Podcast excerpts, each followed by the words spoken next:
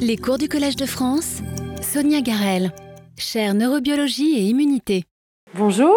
et bienvenue pour euh, ce dernier cours, euh, le dernier cours de cette année de la chaire neurobiologie et immunité, où on va s'intéresser au dernier chapitre euh, de, ce cours qui porte sur les interactions neuroimmunitaires dans le développement et dans les pathologies neurodéveloppementales. Donc on a vu tout au long de ces cours plusieurs aspects. On a commencé par retracer un petit peu les grandes lignes de développement, le rôle précoce des microglies des macrophages dans le développement cérébral, puisque ce cours est principalement centré sur les circuits cérébraux. On a ensuite examiné euh, vraiment le dialogue entre microglies et activité neuronale dans une phase un peu plus, bonjour, bienvenue,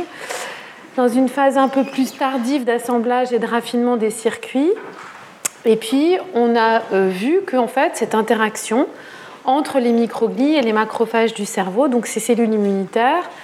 euh, est un petit peu le centre de plusieurs types d'influences, des signaux corporels, des signaux immunitaires, et aussi en interférence avec d'autres cellules des circuits cérébraux comme les cellules gliales. Et la semaine dernière, on a un petit peu changé de, point de vue. On s'est intéressé vraiment à euh, est-ce que ou comment des perturbations immunitaires pouvaient contribuer à des facteurs de risque pour les maladies neurodéveloppementales et on a surtout parlé des euh, troubles du spectre autistique ou du spectre autistique, puisque euh, on peut se demander si ce sont vraiment des troubles, des pathologies ou un développement alternatif, et on n'est pas rentré dans, dans, cette discussion. Et aujourd'hui, on va vraiment plonger plutôt dans des aspects mécanistiques pour essayer de comprendre, de, on va dire, de démêler, d'essayer de, à l'échelle mécanistique de voir comment euh, des risques génétiques et des risques immunitaires ou des risques de différentes natures pourraient converger à l'échelle des circuits, à l'échelle cellulaire, pour vraiment euh, perturber l'assemblage des circuits et aboutir à euh, des perturbations euh, fonctionnelles. Je voudrais juste préciser qu'il y a un colloque aussi qui va être organisé les 12 et 13 mai,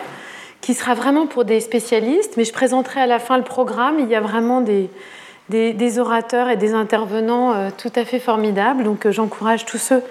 qui sont intéressés et qui sont donc ce sera très spécialisé et qui s'intéressera au développement, à la neurodégénérescence, au rôle des microglies et d'autres cellules immunitaires.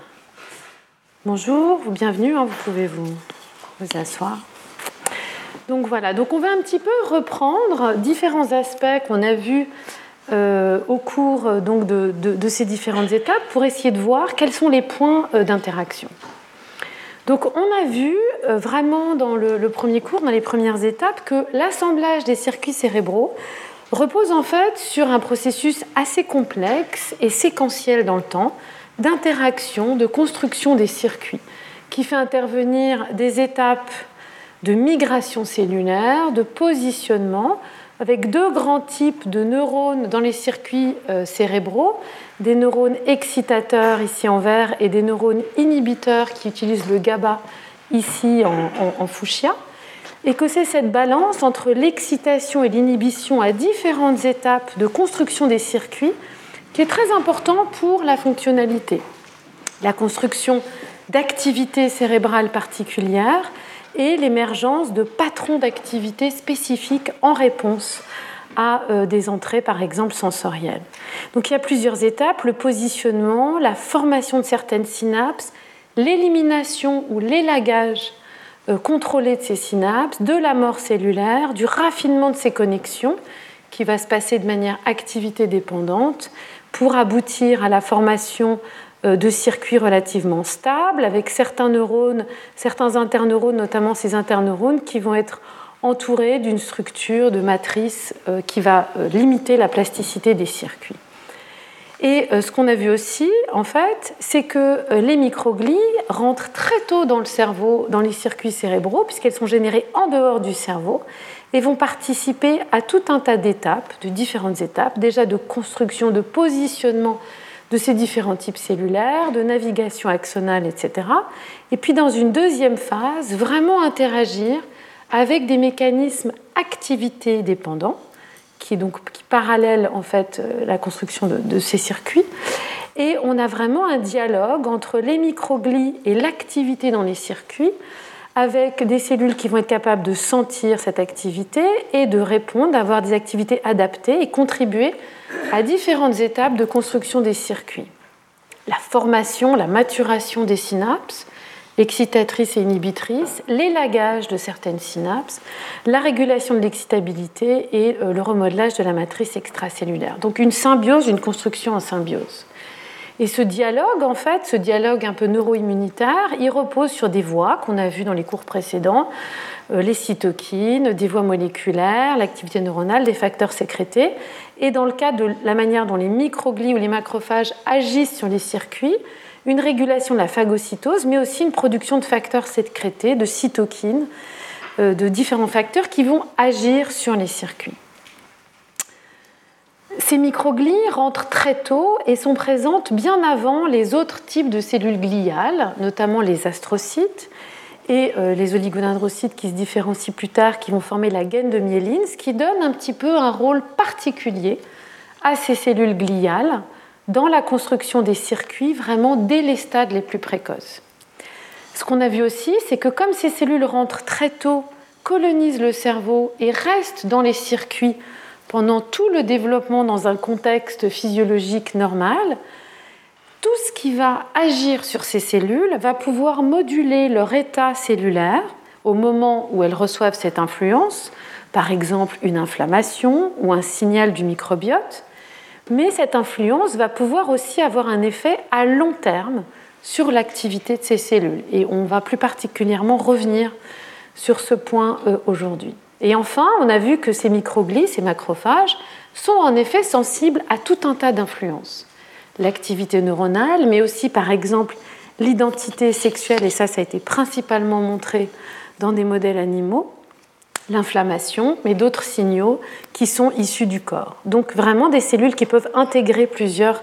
types d'influences. Alors on peut résumer ce type d'interaction sur un schéma un peu différent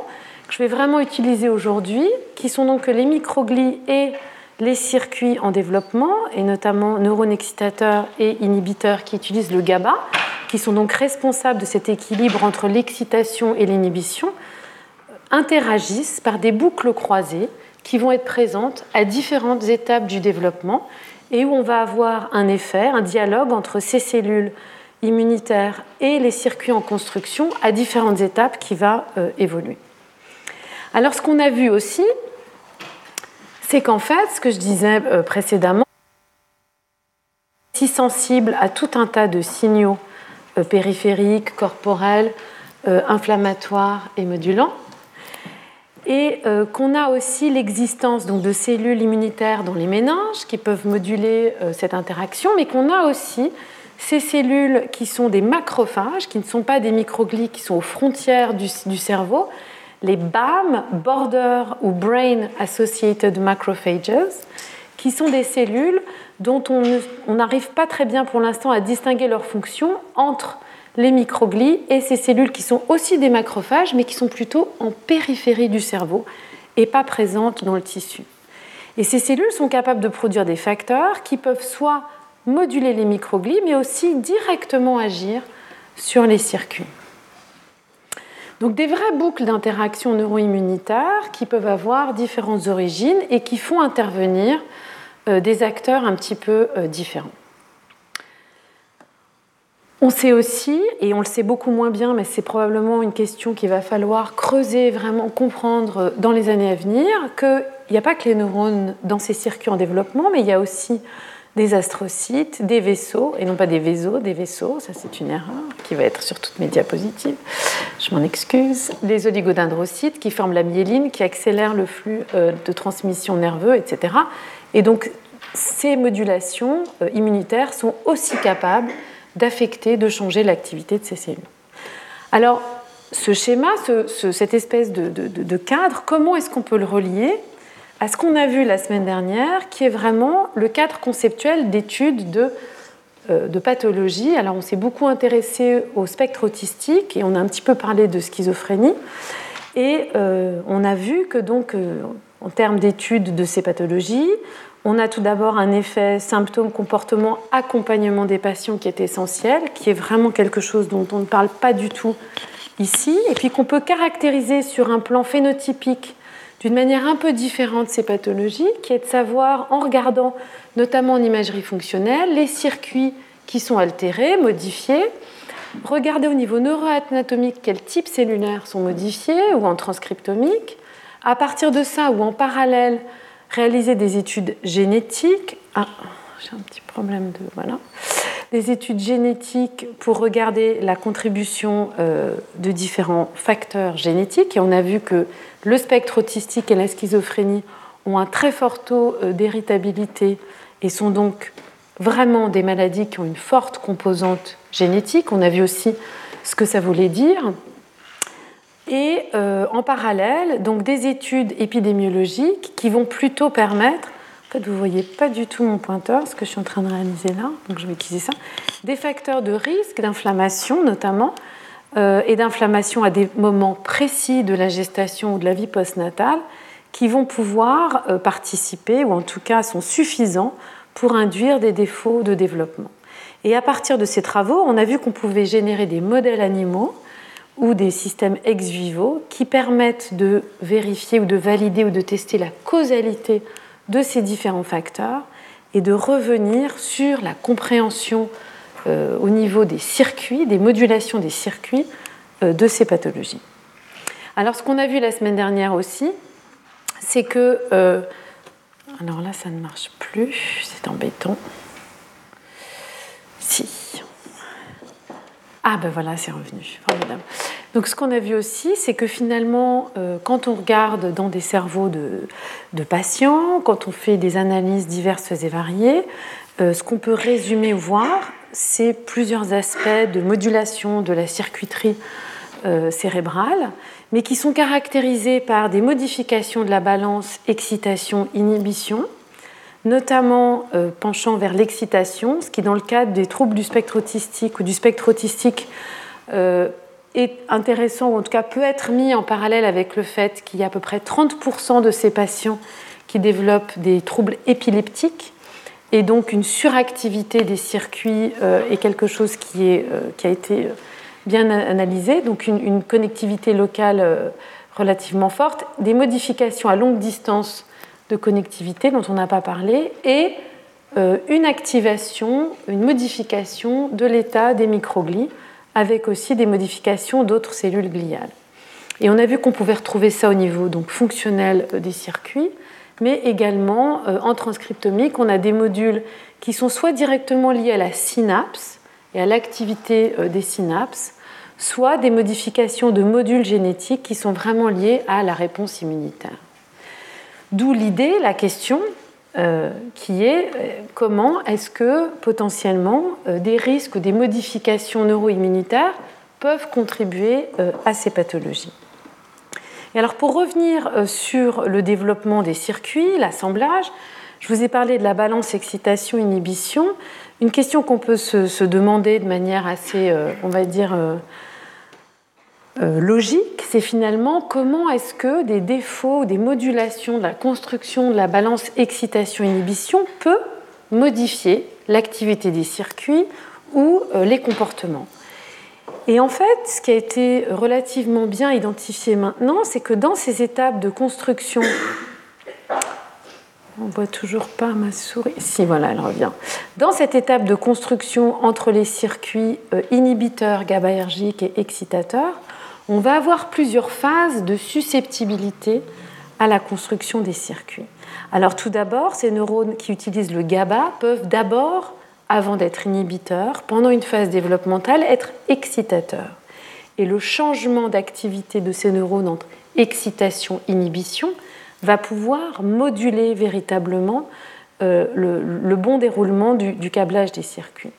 On a vu aussi que finalement les circuits passaient d'une activité au départ euh, largement euh, centrée sur la sensorialité, c'est-à-dire des entrées sensorielles spontanées venant du corps, une première phase de câblage des circuits, puis une deuxième phase de remodelage des circuits en réponse aux entrées évoquées sensorielles. Et à toutes ces étapes, c'est vraiment l'interface entre excitation et inhibition qui permet de contrôler, de moduler cet apprentissage. Et donc, l'idée ou le cadre conceptuel que l'on a, c'est que ces phases vont permettre à l'individu, en l'occurrence, ça a été beaucoup étudié euh, chez l'animal, à l'animal de se construire une représentation interne d'un environnement sensoriel dans lequel les entrées sensorielles et les, entrées du corps sont très importantes, et à partir de cette construction interne, de pouvoir plus tard confronter les entrées sensorielles du monde et vérifier ou comparer ces entrées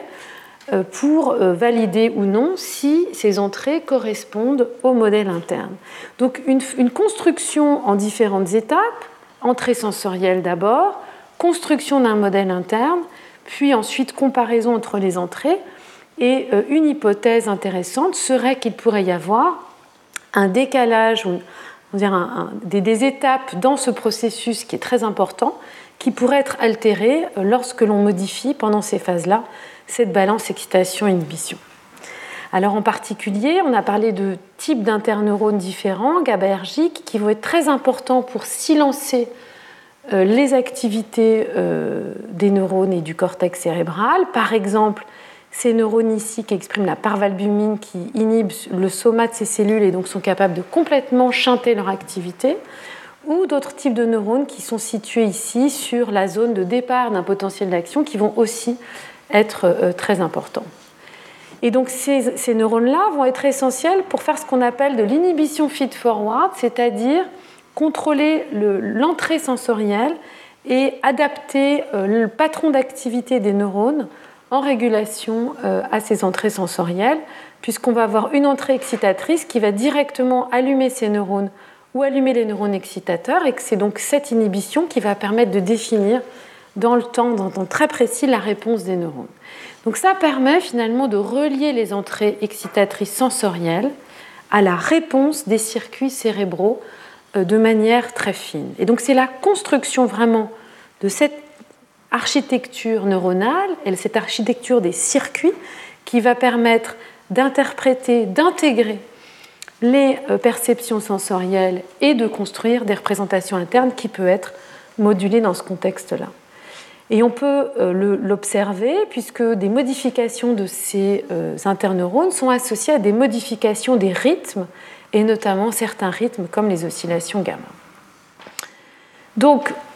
on voit un petit peu comment est-ce que des déséquilibres dans cette balance peuvent induire des défauts de développement et d'activité par la suite de ces circuits. Alors, ce qu'on a vu la semaine dernière, c'est que quand on fait de la génétique, je vous ai dit, le spectre autistique et la schizophrénie ont une forte composante génétique. Euh, quels sont les gènes que l'on peut, entre guillemets, sortir ou associer avec euh, donc, les pathologies chez les patients? Et ce qu'on a vu, c'est que, en fait, sur un plan euh, génétique, la plupart des facteurs qui ont été pour l'instant identifiés ciblent donc le développement de ces neurones excitateurs ou inhibiteurs, et donc la balance excitation-inhibition qui en sort, ou régule la traduction dans ces neurones, mais là aussi change cette balance excitation-inhibition. Et on a vu que l'ensemble des gènes qui ont été identifiés, finalement ici au niveau de la synapse, vont vraiment réguler, participer à la régulation, la stabilité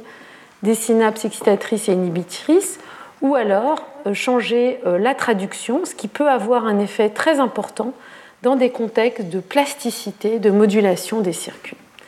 Et au niveau développemental, les phases qui ont été bien identifiées comme étant des phases de susceptibilité à ces risques génétiques, ça va être la production des neurones, la migration de ces neurones GABAergiques qui vont s'intégrer dans les circuits et euh, la maturation, la formation de ces synapses, ainsi que l'élagage des rythmes synaptiques. Et on retrouve des modifications des rythmes et euh, des interneurones GABAergiques. Et on a vu que ces interneurones sont capables de réguler tout un tas de processus cellulaires. Donc ces modèles génétiques ont permis d'aller étudier ce qui se passe chez l'animal. Et je voudrais juste reprendre quelques exemples pour remettre les choses bien en contexte avant de s'intéresser aux modèles ou aux perturbations immunitaires. Donc on a, il y a tout un tas de facteurs. Maintenant, on peut faire des mutations chez la souris aller regarder ce qui se passe dans les circuits, non seulement les décrire, mais aussi vraiment moduler de manière fonctionnelle ces circuits pour tester la causalité et puis tester aussi certains composés chimiques ou certaines drogues. On va, je vais juste vous présenter deux exemples. Ici, par exemple, sur un facteur qui est CNTNAP2, qui est important pour le développement d'interneurones et de, connexions particulières, ou ici TSC1, TSC2, qui sont des facteurs qui sont très importants pour euh, la régulation de la traduction, qui participent à une voie moléculaire qui s'appelle la voie mTOR, et qui sont des facteurs euh, qui sont mutés euh, dans la sclérose tubéreuse, qui est un syndrome dont l'une des manifestations est la présence de troubles spectre autistique. Alors quand on regarde dans ces modèles animaux, par exemple, dans des souris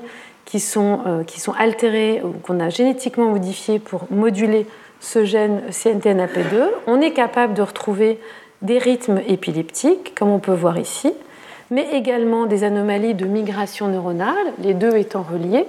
et euh, des troubles comportementaux qui, encore une fois, on ne peut absolument pas dire qu'une souris euh, fait partie a euh, des, troubles de spectre autistique, mais des déficits comportementaux chez la souris qu'on relie avec des déficits observés, des modulations observées chez des patients. Et il y en a plusieurs catégories, mais les deux principaux sont des déficits d'interaction sociale qu'on peut mesurer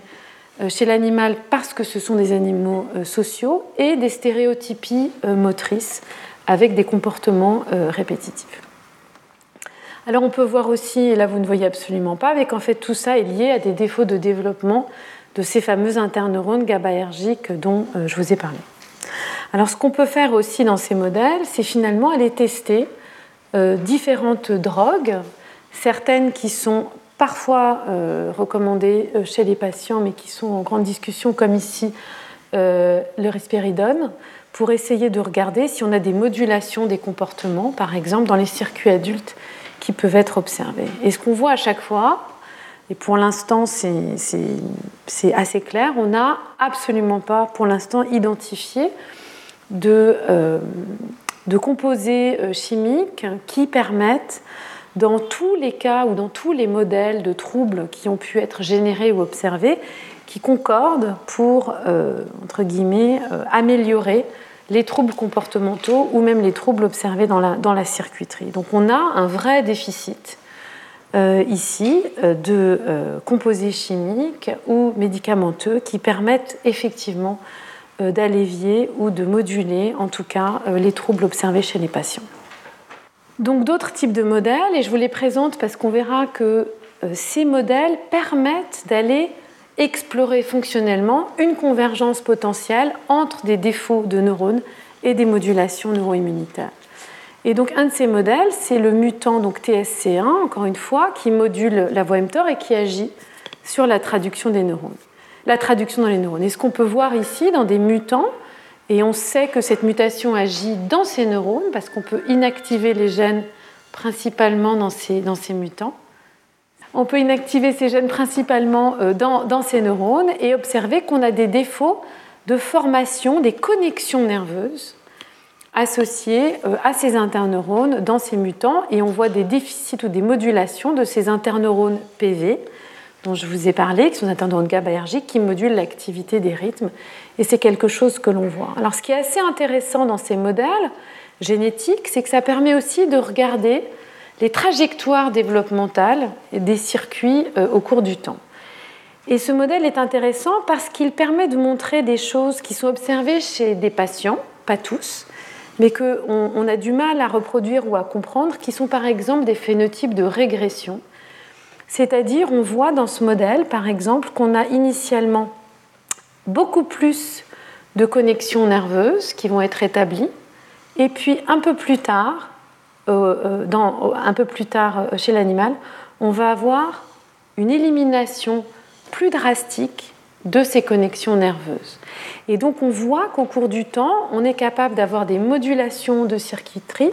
même si cette mutation est présente tout le temps, donc avec potentiellement ces mutations qui vont agir à différents moments de la construction des circuits et avoir des effets différents euh, euh, sur les circuits, avec potentiellement des phases où on a une hyperconnectivité suivie d'une hypoconnectivité. Donc on peut toujours, et encore une fois c'est très important, corréler ces déficits de connectivité avec des défauts de, comportement qui sont liés soit à une anxiété euh, augmentée, soit à des déficits ou des modifications d'interaction sociale ou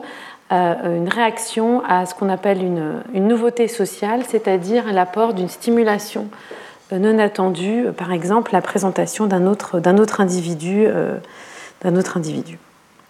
Et donc on voit que ces, modèles peuvent récapituler certains aspects, certains aspects des troubles euh, comportementaux. Alors ça, ce qu'on peut voir aussi, c'est que justement, ces modèles génétiques vont permettre d'aller, par exemple, inactiver ou enlever ou ajouter des gènes uniquement dans certains types neuronaux, ici les interneurones,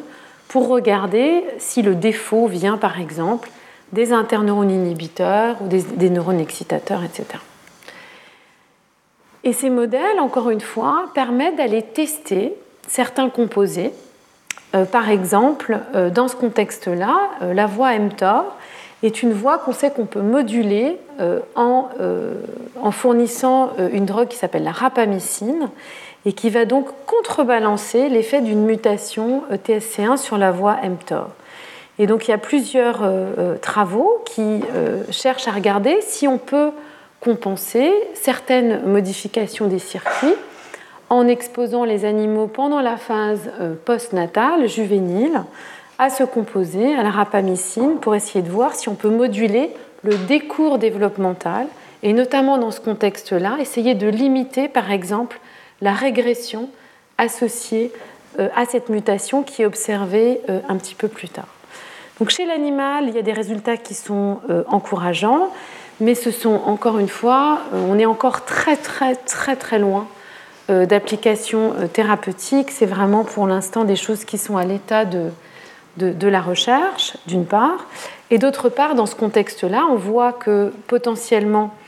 cette drogue peut être adaptée dans un contexte où le défaut de balance excitation-inhibition est lié à une modification de la voie mTOR. Mais ce qu'on a vu, c'est que d'autres mutations génétiques vont agir sur la balance excitation-inhibition sans du tout passer par cette voie. Donc on est encore une fois encore euh, dans, euh, on va dire, le, balbutiement pour essayer de, trouver, des, pour essayer de trouver des, modulateurs. En tout cas, vraiment une composante génétique très forte, très claire, entre 60 et 80% d'héritabilité dans les études de, jumeaux, donc une composante génétique complexe, multigénique, qui va toucher des circuits, des neurones, des voies métaboliques, des cascades euh, intracellulaires différentes, mais qui vont converger sur ces déficits de balance excitation-inhibition. Alors est-ce qu'il n'y a absolument aucune euh, mutation ou variation génétique qui peut toucher euh, le système immunitaire et qui est euh, reliable ou, qu'on relie à des maladies de type spectre autistique ou schizophrénie? Alors je vais moduler mes propos de, la semaine dernière parce qu'il y a des mutations, notamment dans le cadre de la, schizophrénie, qui ont été identifiées et notamment qui touche, euh, le, qui touche le, une part certains chromosomes qui sont modifiés euh, ou qui sont délétés, des microdélétions qui sont présentes chez ces patients et qui vont toucher euh, le complexe majeur d'histocompatibilité qui est donc important pour la réaction immunitaire. Et en particulier, certains laboratoires ont identifié des mutations dans euh, des facteurs associés à ce complexe euh, majeur d'histocompatibilité, euh, associés donc à des, à des, on va dire, un risque génétique accru de développement d'une schizophrénie. Alors les risques, on va dire, les risques de développer la maladie sont faibles. Je vous disais que le, paysage architectural génétique de la schizophrénie est, très compliqué et on commence vraiment à avoir les bases. Euh, mais on, observe des variations de certains, euh, de certains éléments de, ce complexe, notamment euh, un, facteur qui est associé au complément 4. Et pourquoi est-ce que je vous mentionne ce facteur? C'est qu'on avait vu en cours que les voies du complément sont extrêmement importantes pour l'élimination des synapses par des facteurs, par des facteurs microgliaux. Donc on pourrait avoir des modulations, notamment euh, du complément ou de certains composés, qui vont agir euh, sur l'élimination de certaines synapses. Et c'est quelque chose qui a été montré expérimentalement chez la souris. Quand on augmente un petit peu l'expression du complément, euh, ce qui est observé chez ces patients, on a en fait des modifications de la formation de synapses dans le cortex préfrontal chez l'animal et une élimination de certaines synapses, une modification du câblage des euh, interneurones PV et une modification euh, comportementale dont elle peut être reliée à des troubles d'interaction euh, sociale. Donc il existe quand même des arguments pour penser que potentiellement certains facteurs génétiques liés au système immunitaire n'ont pas encore été découverts ou demandent à être, entre guillemets, euh, un petit peu plus euh, approfondis. Néanmoins, pour l'instant, et dans tout ce qui est spectre autistique, on est quand même surtout sur des mutations qui vont modifier les circuits cérébraux. Alors, ce qu'on a vu donc la dernière fois, c'était que, en outre, de, on va dire de, de manière additive à l'identification de ces facteurs de risque, ces mutations génétiques, ces susceptibilités. On a aussi d'autres facteurs, cette fois-ci plus environnementaux, qui peuvent conférer euh, des petits risques de euh, développer euh, ces pathologies. Alors, encore une fois, les études épidémiologiques chez l'homme sont, compliquées. Ce qui est sûr, c'est qu'une naissance prématurée, notamment l'encéphalopathie du prématuré, est un facteur de risque pour les spectres autistiques. Et puis, il y a toute une littérature qui vient euh, principalement de certaines études qui sont euh, encore, on va dire, euh, qui sont controversées, mais néanmoins, un épisode fiévreux pendant le deuxième trimestre de la gestation est associé à un très léger facteur de risque augmenté pour développer des spectres autistiques. Mais ça a ouvert la porte à vraiment explorer, en particulier chez l'animal, ce qu'une inflammation prénatale ou à certains moments clés du développement, autour de la naissance ou plus tard, pouvait euh, faire dans le cadre euh, euh, du développement des circuits. Et c'est notamment, on va essayer de voir comment, ce qu'on sait sur comment est-ce que ces inflammations ou ces modifications neuroimmunitaires peuvent impacter sur les circuits. On a vu la semaine dernière que c'était principalement des cytokines produites par la mère qui allaient modifier le câblage des circuits, mais on va voir maintenant comment. Et euh, on va principalement se centrer sur des modèles qu'on appelle MIA pour Maternal Immune Activation ou activation maternelle immunitaire, c'est-à-dire euh, différents virus, facteurs, inflammations, infections qui vont déclencher pendant la gestation ou juste après la naissance la production d'un grand nombre de cytokines inflammatoires, une réponse inflammatoire donc euh, dans un contexte euh, immunitaire et qui vont ensuite agir euh, sur les, sur les circuits. Donc, il y a énormément de travaux qui ont été faits qui montrent que quand on, chez l'animal, quand on réalise par exemple de manière exogène une inflammation à un moment donné précis, et ça c'est toujours important, des moments précis du développement, on va pouvoir déclencher dans la descendance des troubles comportementaux. Alors il y a plusieurs études et je vais me focaliser sur certaines en particulier parce qu'elles ont été particulièrement importantes pour aller décrypter justement les mécanismes et la manière dont les circuits euh, sont affectés. Et donc ce, type d'expérience a permis euh, de montrer que euh, en mimant une inflammation maternelle, en euh, exposant donc des, souris gestantes à un composé qui mime un ARN double brin, donc maintenant comme on est tous des experts en virologie, on sait que les ARN peuvent mimer une infection virale et donc déclencher une réponse inflammatoire. Donc ce type d'expérience permet ensuite d'aller regarder ce qui se passe dans les circuits. Et ce que les chercheurs ont montré, c'est qu'on a des défauts vraiment de développement et de fonctionnalité de structure particulière dans le cortex, où on va trouver ici finalement une absence ou une élimination ou un grand appauvrissement de certains interneurones euh, particuliers GABAergiques PV qui sont capables de limiter vraiment l'activité des circuits environnants. Et quand on regarde dans ces animaux, donc ici poly-IC, c'est ce composé donc, qui mime un ARN double brin, qui est injecté poly-IC ou PIC, donc qui est vraiment un modèle. donc ça, c'est un, cerveau adulte qui résulte, qui est la, descendance d'un embryon qui a été exposé donc à, ce pic et à la réponse inflammatoire euh, associée. Et donc ce que l'on peut voir, c'est que les circuits sont hyper excitables, c'est-à-dire qu'ils vont être beaucoup plus actifs, beaucoup plus excitables en réponse à un stimulus, normal associé à une réduction de l'activité et du nombre de ces interneurones PV.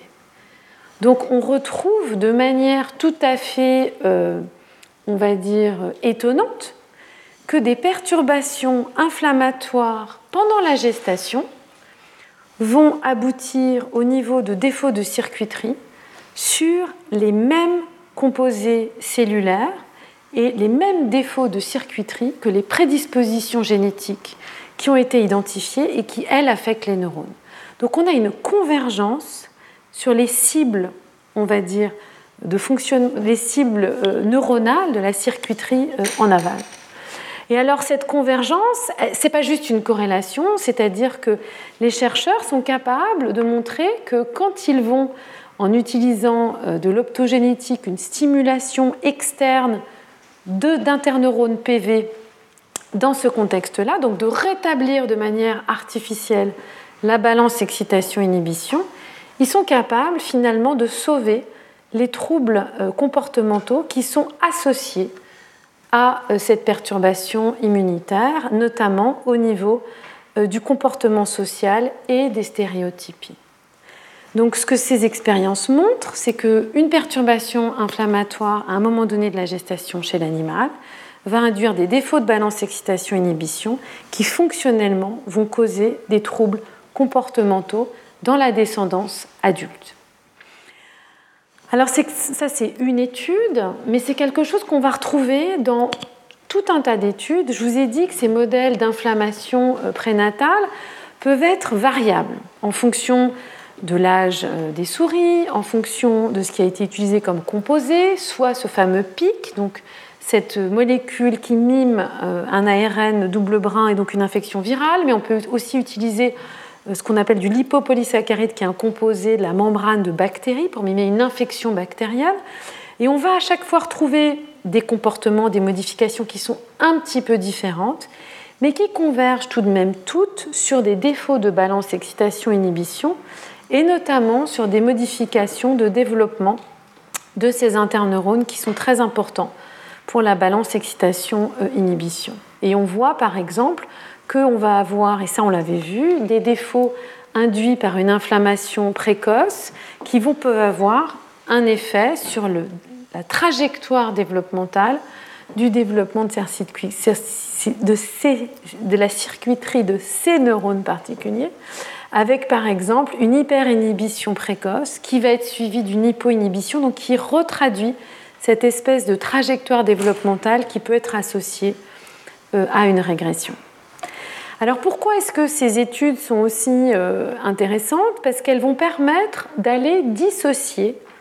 dans euh, les circuits finalement ou d'aller comprendre un petit peu mieux quels sont les, circuits vraiment cérébraux qui sont impliqués ou associés aux modifications comportementales. Donc je ne vais pas vous détailler toute cette diapositive qui est très effrayante, j'en ai bien conscience. Mais euh, euh, ce qu'on peut faire, c'est que donc, euh, les, chercheurs ont identifié qu'une région où il y avait vraiment des modifications de balance, excitation, inhibition, c'est dans cette région du cortex. Et quand ils modifient la balance, excitation, inhibition, ils sont capables de sauver ou de, de réduire très fortement les défauts de balance, mais aussi les défauts de comportement qui sont observés dans ces animaux. Alors ce qu'ils ont fait par la suite, c'est d'aller regarder finalement est-ce que c'est cette région qui contrôle les deux types de comportements ou pas? Je vous ai dit soit des, défauts d'interaction sociale, soit des stéréotypies motrices. Et ce qu'ils ont pu montrer de manière assez élégante, c'est que euh, ces neurones projettent vers deux régions très différentes Une qui est le cortex insulaire et qui va être très importante pour la régulation des interactions sociales, et une qui est le striatum, qui est très importante pour tout ce qui est comportement moteur et stéréotypie motrice. Et en utilisant ces deux voies, ils ont pu montrer que euh, des modifications de l'une ou de l'autre vont être euh, très importantes dans la causalité ou l'apparition de défauts euh, comportementaux associés à l'une ou à l'autre des fonctions. Donc ça permet aussi de définir en quoi est-ce que des, défauts particuliers de la construction des circuits cérébraux, à un moment donné, vont pouvoir impacter sur des comportements finalement assez divers et différents, mais qui trouvent leur origine dans une région particulière, par exemple le cortex cérébral, ici euh, sensoriel, mais on a aussi des exemples dans le cortex préfrontal, par des voies euh, sortantes différentes, aller influer sur des circuits euh, différents. Alors comment est-ce que une inflammation va pouvoir agir sur ces circuits? Alors il y a beaucoup de travaux et là encore, on n'a pas une vue tout à fait complète, on va dire, du schéma mais euh, il y a des parties qui sont assez claires, on va dire. Donc, ce qu'on a vu la semaine dernière, c'est que donc différentes cellules euh, de la mère, potentiellement relayées par le placenta, vont produire euh, tout un tas de, cytokines, de cytokines inflammatoires, de facteurs inflammatoires qui vont pouvoir être relayés notamment par d'autres cellules immunitaires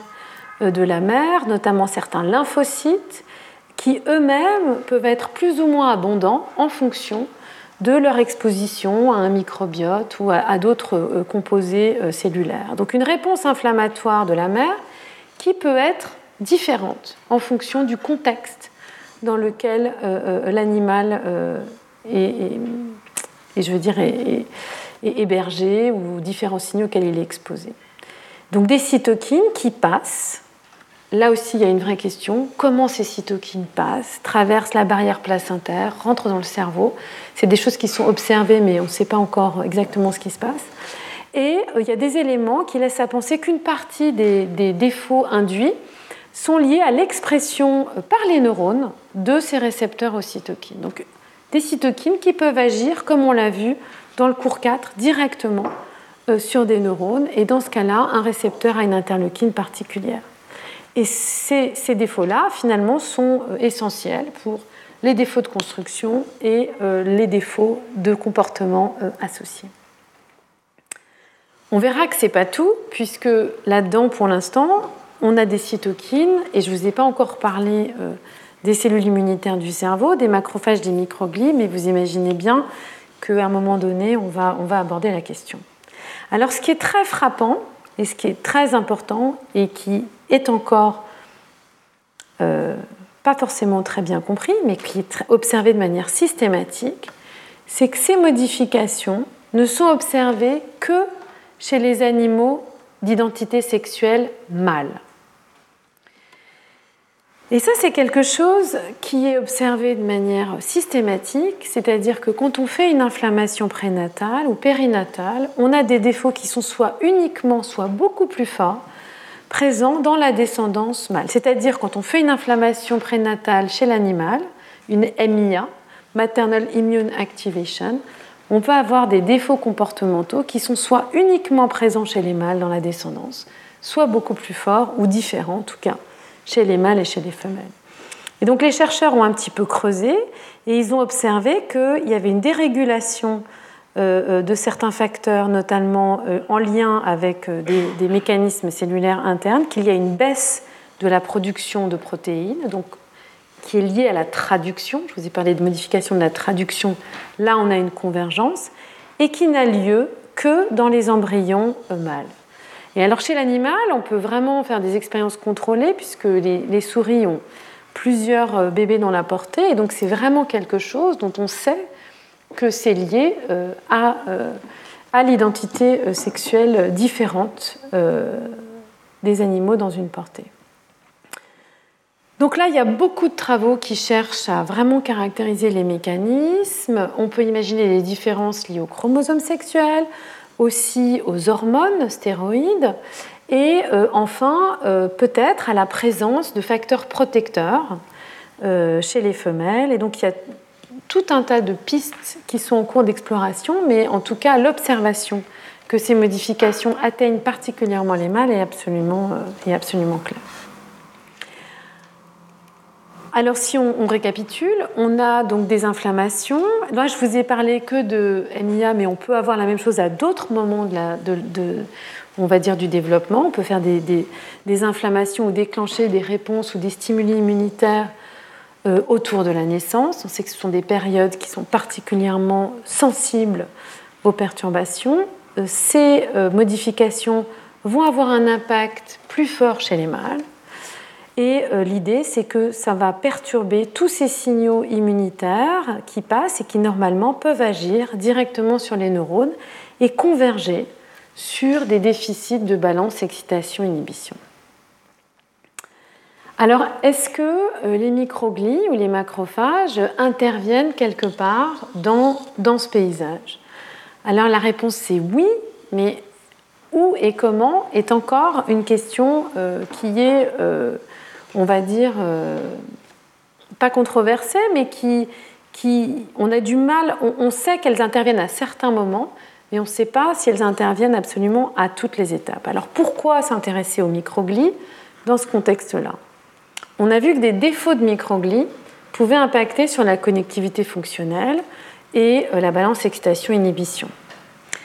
On sait aussi, et on a vu aussi, que euh, des signaux euh, inflammatoires pendant la gestation vont avoir un effet sur les microglies, un effet qui n'est pas uniquement au moment où on fait l'inflammation, mais qui peut être un effet à long terme, puisque ces cellules sont présentes dans le cerveau et à l'échelle de la population vont euh, se multiplier et être présentes tout au long de la vie, on peut avoir une perturbation immunitaire qui va changer la trajectoire développementale de ces cellules. Et c'est quelque chose qui a été bien décrit, là c'est un exemple, mais on a tout un tas d'études qui montrent que une inflammation à un moment donné, euh, et d'ailleurs on a des effets différents en fonction de si elles sont réalisées tôt dans le développement, autour de la naissance, au moment euh, postnatal, de l'adolescence, etc.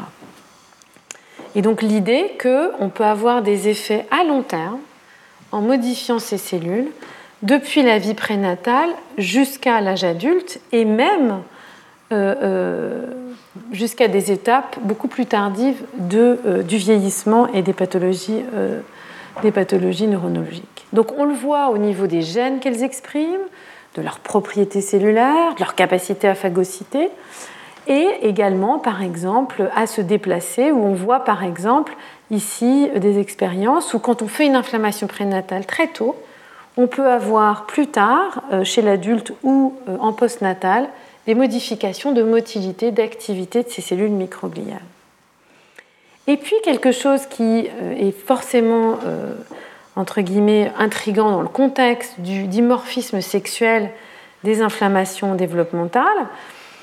on a vu que les microglies sont des cellules qui sont d'une part sexuellement dimorphiques, c'est-à-dire que chez l'adulte et pendant le développement postnatal,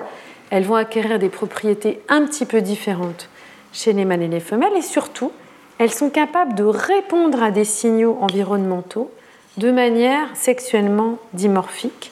avec, euh, pendant le développement euh, euh, prénatal,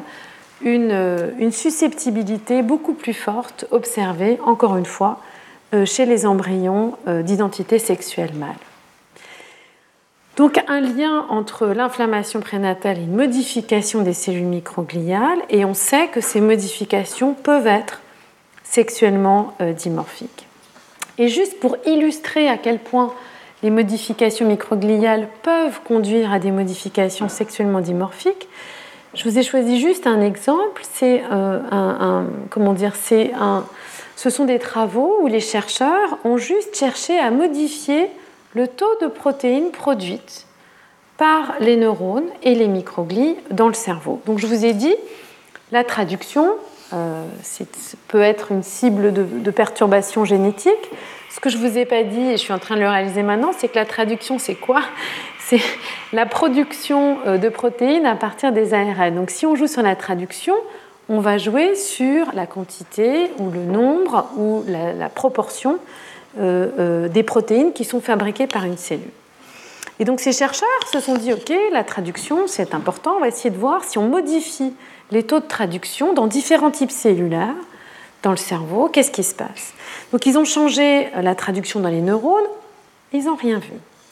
Ils ont changé la traduction dans les microglies en augmentant un petit peu la traduction dans ces cellules. Et ce qu'ils observent, alors qu'ils font exactement les mêmes modifications, ils observent euh, cette fois-ci des modifications comportementales euh, uniquement euh, dans les mâles, où ils ont des modifications d'interaction sociale et des modifications, donc pas de stéréotypie motrice, mais des modifications d'interaction sociale qui sont présentes uniquement chez les mâles et pas du tout chez les femelles. Et de manière similaire, ils observent des modifications sur la densité des épines excitatrices, qui donc reflètent l'intégration la balance excitation-inhibition, et des modifications qu'ils observent aussi exclusivement chez les mâles. Et ces modifications euh, observées uniquement chez les mâles, en réalisant la même manipulation génétique, ils l'observent aussi sur un plan morphologique et anatomique, où on voit que les microglies ont une morphologie extrêmement différente dans euh, ce contexte. Et ils ont pu associer ces modifications de ce type cellulaire particulier aux modifications comportementales, notamment euh, d'interaction sociale. Donc ça, ça montre que ces cellules, euh, qui, lorsqu'elles sont modifiées, soit par un facteur génétique, soit par un facteur environnemental, peuvent avoir une réponse qui est réellement sexuellement dimorphique et agir sur les circuits, sur la construction des circuits et sur les comportements qui en, qui en émergent. Alors, est-ce que les microglies, par exemple, sont impliqués ou sont des acteurs forts dans euh, des modifications, euh, des, risques ou des perturbations neuroimmunitaires immunitaires pendant, euh, pendant la gestation et notamment dans ces modèles de MIA. Et en fait, c'est une question, c'est une question à laquelle on n'a pas encore de, réponse solide pour une raison, on va dire, assez triviale, qui est que ces cellules chez la mère qui sont importantes pour médier la réponse immunitaire, sont euh, les mêmes cellules ou des cellules qui sont difficilement dissociables sur un plan euh, génétique de ciblage des euh, embryons affectés. Donc on a du mal à réaliser véritablement une inflammation maternelle dans un contexte où les microglies de l'embryon ne sont absolument pas affectés. Néanmoins, il y a plusieurs études qui suggèrent très fortement que, en plus des cytokines inflammatoires qui passent, les microglies contribuent à un moment donné tôt au développement euh, des pathologies. Ce qu'on sait, c'est que des défauts microgliaux sont importants au long cours dans un contexte d'inflammation prénatale. Je vous ai dit qu'une inflammation à un moment donné peut changer la trajectoire développementale des microglies et donc affecter la fonction de ces cellules même plus tard dans le développement. Et ça, ça a été extrêmement bien établi dans des modèles où on est capable de réaliser une inflammation pendant la gestation à un moment donné, assez tôt, en injectant toujours ce composé PIC, et puis cette fois-ci, plus tard dans le développement, d'enlever les microglies, parce qu'on a des outils pharmacologiques, moléculaires pour enlever les microglies. Et là, regardez si dans un contexte où on a fait une inflammation tôt, on enlève les microglies plus tard, qu'est-ce qui se passe? Et en faisant ce type de, de, modification, ce que les auteurs, les chercheurs ont pu montrer, c'est que en effet, euh, dans un contexte euh, d'inflammation, on a beaucoup plus euh, de synapses excitatrices, donc un déséquilibre excitation-inhibition. Quand on enlève les microglies, même pendant la phase postnatale, on est capable de sauver ce phénotype et d'enlever les microglies plus tard n'a pas d'effet. Et sur un plan euh, comportemental, on est capable de euh, sauver les modifications, notamment euh, d'interaction sociale dans ce contexte-là. Donc ce qu'on sait, c'est que dans le cadre d'une inflammation prénatale, les microglies dans une phase même un peu plus tardive sont tout à fait essentielles pour relayer l'effet d'une inflammation prénatale sur une construction, entre guillemets, euh, décaler ou modifier des circuits dans une phase euh, postnatale. Donc pour résumer, en fait, euh, ce que l'on a, c'est que l'inflammation et les risques neuroimmunitaires vont converger sur les mêmes voies, sur les mêmes circuits, sur les mêmes processus cellulaires que euh, les modifications génétiques et donc vont pouvoir agir ou converger sur les mêmes cibles. Mais ce qui est très important, c'est aussi d'imaginer que ces euh, effets ou ces risques immunitaires ne vont pas juste avoir ou induire une modification à un moment donné, un petit peu comme les risques génétiques, mais qu'en fait, ils vont pouvoir affecter l'état cellulaire des euh, cellules immunitaires du cerveau à différents moments de la vie et donc agir de manière séquentielle ou à différentes étapes dans euh, la construction des circuits. Donc une vraie euh, question aussi, donc une convergence, on va dire, à plusieurs étapes et qui est très important de considérer comme étant une convergence qui n'a pas lieu qu'à un moment donné, mais qui va avoir vraiment lieu dans une interaction croisée entre ces cellules immunitaires et euh, les circuits cérébraux qui se déroulent en séquence au cours du temps. Euh, donc une vraie question aussi, c'est finalement, euh, est-ce que euh, on, sait que dans des patients, on a des modifications de balance excitation-inhibition, mais on a aussi des modifications de microglies. Or, les, les, risques génétiques dont je vous ai parlé, finalement, touchent principalement donc les neurones, les neurones excitateurs, les neurones inhibiteurs. Donc, est-ce qu'on a finalement un espèce de rétrocontrôle des neurones sur les microglies et des boucles d'interaction qui pourraient euh, synergiser ou interagir dans le temps? Et ça, c'est quelque chose qui est en train d'émerger. C'est qu'en effet, par exemple, dans des modèles euh, monogéniques de mutation, comme donc je vous ai parlé de TSC1, de la sclérose tubéreuse, mais il y a d'autres modèles, comme par exemple une mutation dans ce gène MECP2 qui euh, est responsable d'un syndrome particulier euh, qui est euh, le syndrome de Rett, ce qui a été montré, c'est que les microglies sont altérées, participent au défaut euh, de circuiterie, mais ce défaut n'est absolument pas lié au fait que MECP2 agit dans les microglies, mais qu'il agit dans les neurones. C'est-à-dire qu'une mutation dans les neurones va modifier l'activité des neurones qui va agir sur les microglies, modifier les microglies, qui vont agir sur les neurones dans un circuit ou dans une circuiterie, un système de boucle. Et c'est quelque chose que l'on observe, par exemple, dans des modèles génétiques euh, et euh, monogéniques euh,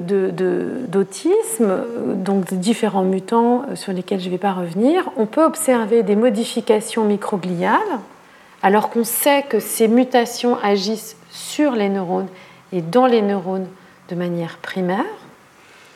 Et ce qu'on observe qui est assez intéressant dans certains cas, c'est qu'on observe des dimorphismes sexuels avec là encore systématiquement les microglies qui sont plus affectés euh, dans euh, des individus ou des animaux euh, d'identité sexuelle mâle. Donc on retrouve cette convergence, cette fragilité, cette susceptibilité, ou alors les femelles sont elles préservées, ça c'est quelque chose qu'on ne sait pas, on va retrouver donc des modifications microgliales qui vont être systématiquement plus fortes ou plus exacerbées euh, chez les mâles. Donc ce qui est clair, c'est que ces boucles d'interaction et de convergence sont véritablement des boucles. À chacune des étapes, on va avoir l'activité neuronale qui peut agir sur les microglies, les microglies qui vont agir sur le maintien, l'élimination, le raffinement de certaines synapses, etc., etc. Et donc la convergence entre des prédispositions génétiques et des risques immunitaires doit vraiment s'envisager comme quelque chose dans le temps, avec des euh, signaux qui peuvent agir à des moments donnés clés de la construction des circuits,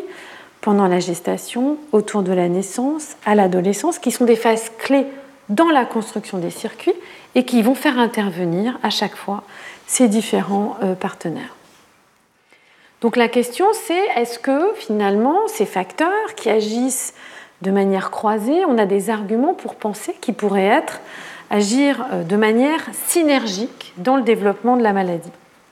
Et là encore, des modèles animaux suggèrent que ça pourrait être le cas, puisque on peut utiliser des modèles animaux où on a, on a muté une copie, euh, par exemple, des gènes impliqués, et on, on ne voit pas dans certains de ces cas de défaut de circuiterie ou d'assemblage génétique. Et on peut, dans ces modèles-là, aller faire, par exemple, une inflammation prénatale. Donc on a un petit risque génétique qui n'est pas suffisant pour conférer un défaut de développement des circuits ou un défaut comportemental,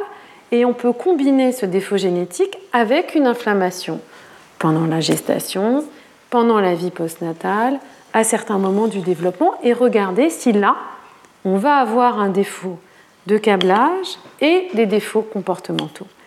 Et la réponse est euh, que oui, on augmente de manière radicale les risques d'avoir des défauts euh, de développement. Et ce qui est très intéressant, c'est qu'on retrouve systématiquement dans ce contexte-là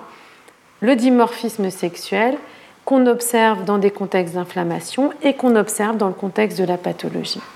Donc l'idée qui est en train d'émerger, c'est que peut-être ces modifications euh, immunitaires ou ces risques immunitaires pourraient conférer euh, une pénétrance accrue de certains risques génétiques, en particulier chez des individus euh, mâles. Alors là, on est dans des inflammations prénatales, gestation. Ce qui est intéressant aussi, c'est que justement, avec ce type de modèle, on va pouvoir aller regarder si une inflammation tôt peut faire la même chose qu'une inflammation au moment de la naissance, en postnatal ou à différents moments du développement.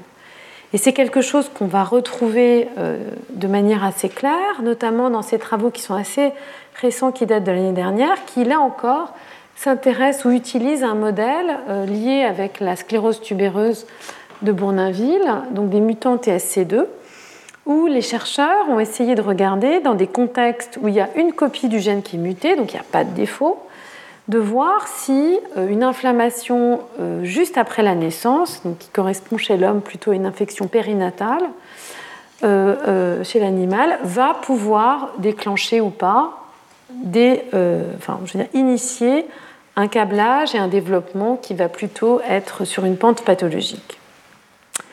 Et donc ils ont observé en effet que dans ce contexte-là, ils avaient des défauts d'interaction sociale et de mémoire euh, sociale,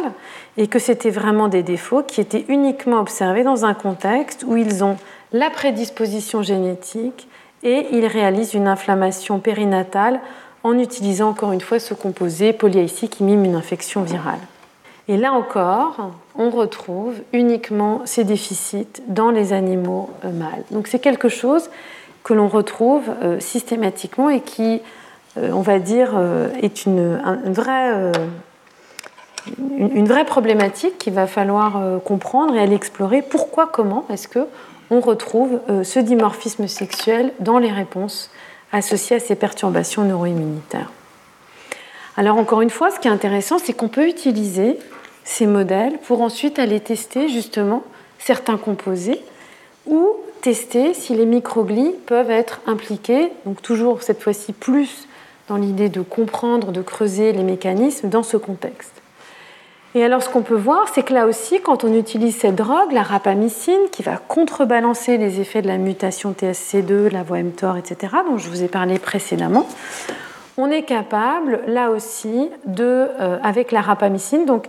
des, animaux mutants avec euh, simplement une inflammation ont des perturbations, des troubles d'interaction sociale, et quand on bloque ou qu'on est capable d'exposer les animaux à un moment précis avec de la rapamycine, on est capable, entre guillemets, d'empêcher l'apparition, le développement de ces troubles comportementaux et, ce que je ne vous montre pas, de développement euh, des circuits. Ce qu'on est aussi capable de faire dans ce contexte-là, par exemple, c'est de regarder si les microglies sont impliqués. Et là aussi, les microglies sont impliquées dans cette phase euh, postnatale, puisque quand on est capable d'enlever les microglies, on voit aussi pendant cette phase donc postnatale et même chez l'adulte, dans ce contexte-là, quand on enlève les microglies, on est capable de, partiellement de récupérer une partie euh, des défauts comportementaux. Donc l'idée que cette synergie ou ces interactions croisées euh, peuvent, sont vraiment des interactions entre guillemets au long cours entre d'interactions entre des types cellulaires et des circuits, des cellules immunitaires qui vont se produire euh, finalement à différentes étapes du développement. Alors ces études ouvrent la voie euh, à quelque chose qu'il faut absolument développer, qui sont les études épidémiologiques euh, solide, basé sur un grand nombre pour aller vraiment étudier et, voir s'il y a quelque chose chez l'homme, ce qui encore une fois n'est pas encore complètement établi, mais on manque de données épidémiologiques claires. Donc là, les chercheurs sont allés regarder la prévalence des infections euh, euh, chez des individus mâles qui ont développé une sclérose tubéreuse versus prévalence d'infection dans, des, dans des, descendants femelles. Et il y a une toute petite corrélation, mais là encore, euh, on a des tas de facteurs entre guillemets euh, confondants. C'est pas comme ça qu'on dit, c'est un anglicisme, mais euh, c'est très difficile de savoir véritablement ce qui est causal. Par contre, encore une fois, chez l'animal, où on peut explorer, tester la causalité, on a effectivement des boucles d'interaction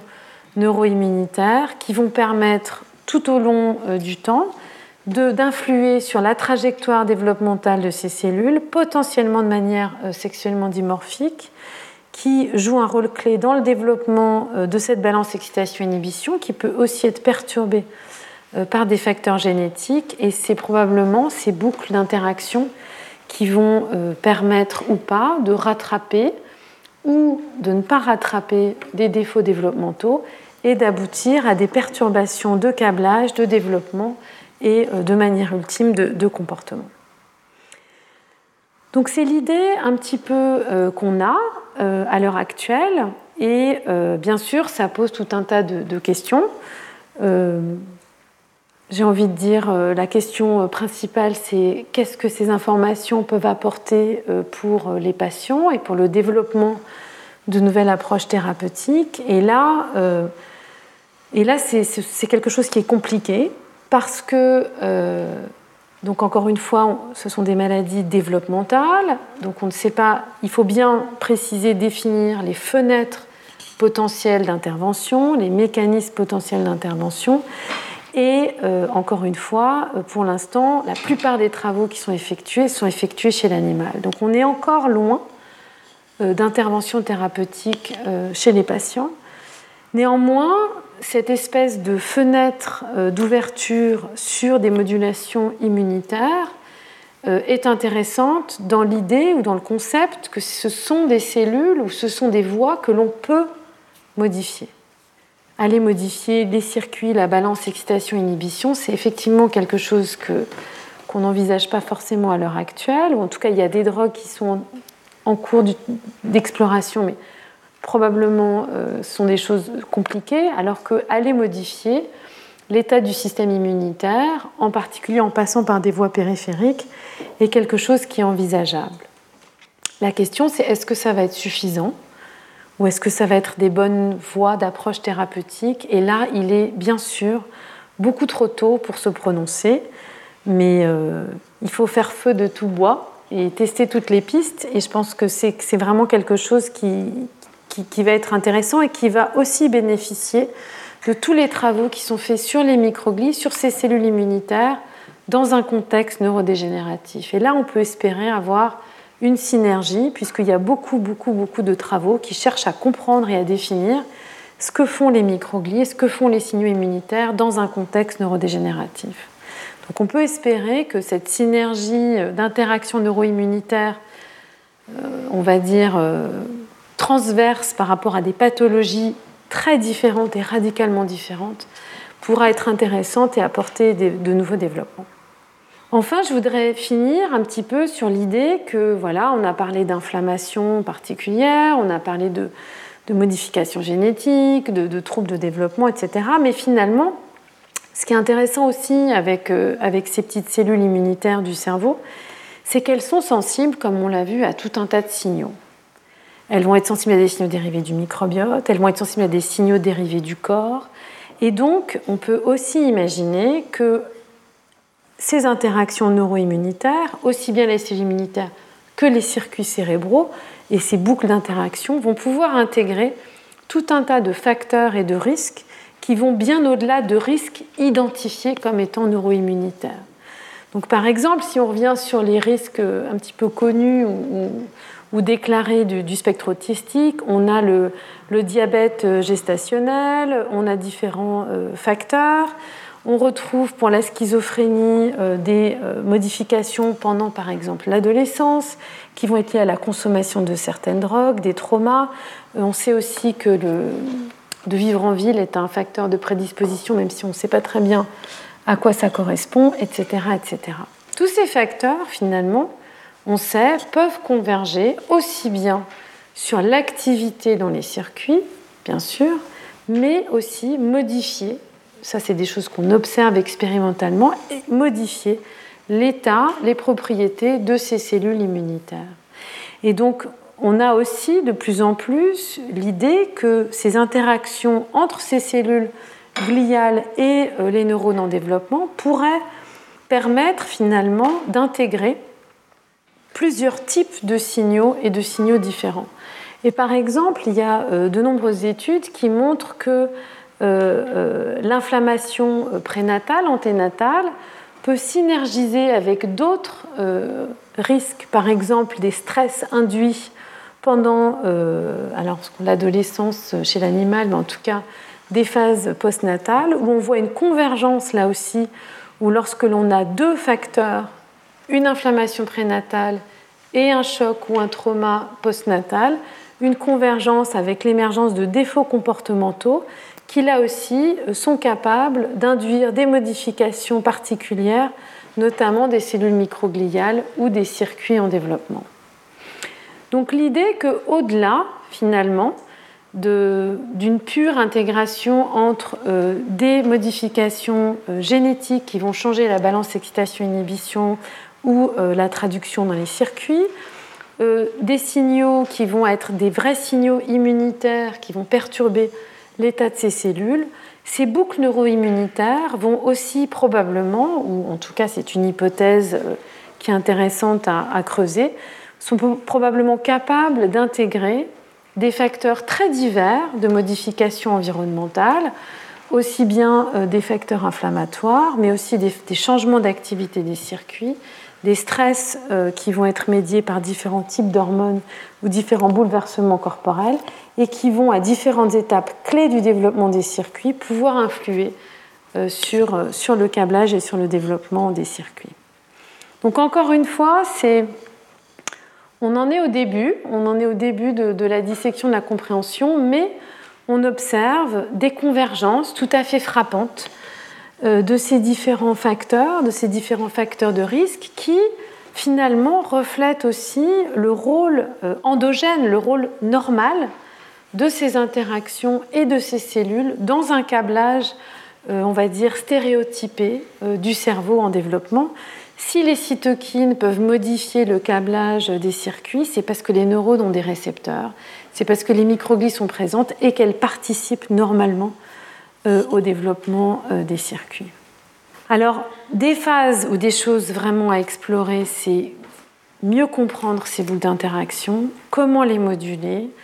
essayer dans ce contexte euh, développemental compliqué tout autour du temps de développer, d'identifier vraiment des périodes de susceptibilité, surveiller les grossesses, les événements autour de la gestation, les phases périnatales, avoir des vraies études qui permettent euh, d'identifier les facteurs clés, de surveiller aussi euh, euh, les femmes pendant la grossesse et, de, peut-être mieux gérer certains événements inflammatoires au niveau des médicaments qui sont possiblement utilisables, etc. Et puis, on espère développer des approches un petit peu différentes ou alternatives pour, pour des pathologies ou en tout cas des comportements alternatifs qui sont encore, qui sont encore mal ou difficilement gérés et traités. Enfin, je voudrais juste revenir sur cet aspect qui est un aspect un petit peu plus intégré et fondamental, qui est que font les astrocytes, pas les vaisseaux, mais les vaisseaux,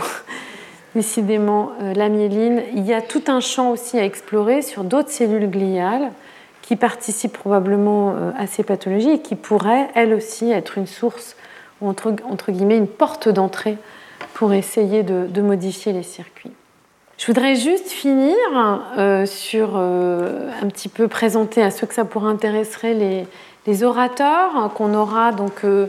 à ce colloque de deux jours qui est donc une entrée gratuite. On a des orateurs qui viennent d'un petit peu partout et qui vont surtout parler. Bah, donc c'est un colloque qui est en anglais, qui est vraiment un colloque visé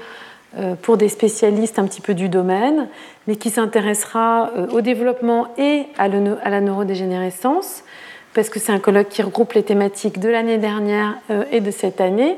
qui s'intéressera aux microglies, mais aussi aux interactions d'autres cellules immunitaires, qui couvrira des aspects euh, fondamentaux, biologiques et pathologiques euh, dans ces, différents, dans ces différentes thématiques. Et voilà, j'espère que ça vous a plu le cours de cette année. Je, vous dis rendez-vous à l'année prochaine. Et puis si vous avez des questions, n'hésitez pas à venir discuter. Voilà, je vous souhaite euh, plein de bonnes choses et je vous dis euh, à l'année prochaine. Retrouvez tous les contenus du Collège de France sur www.colège-2-france.fr.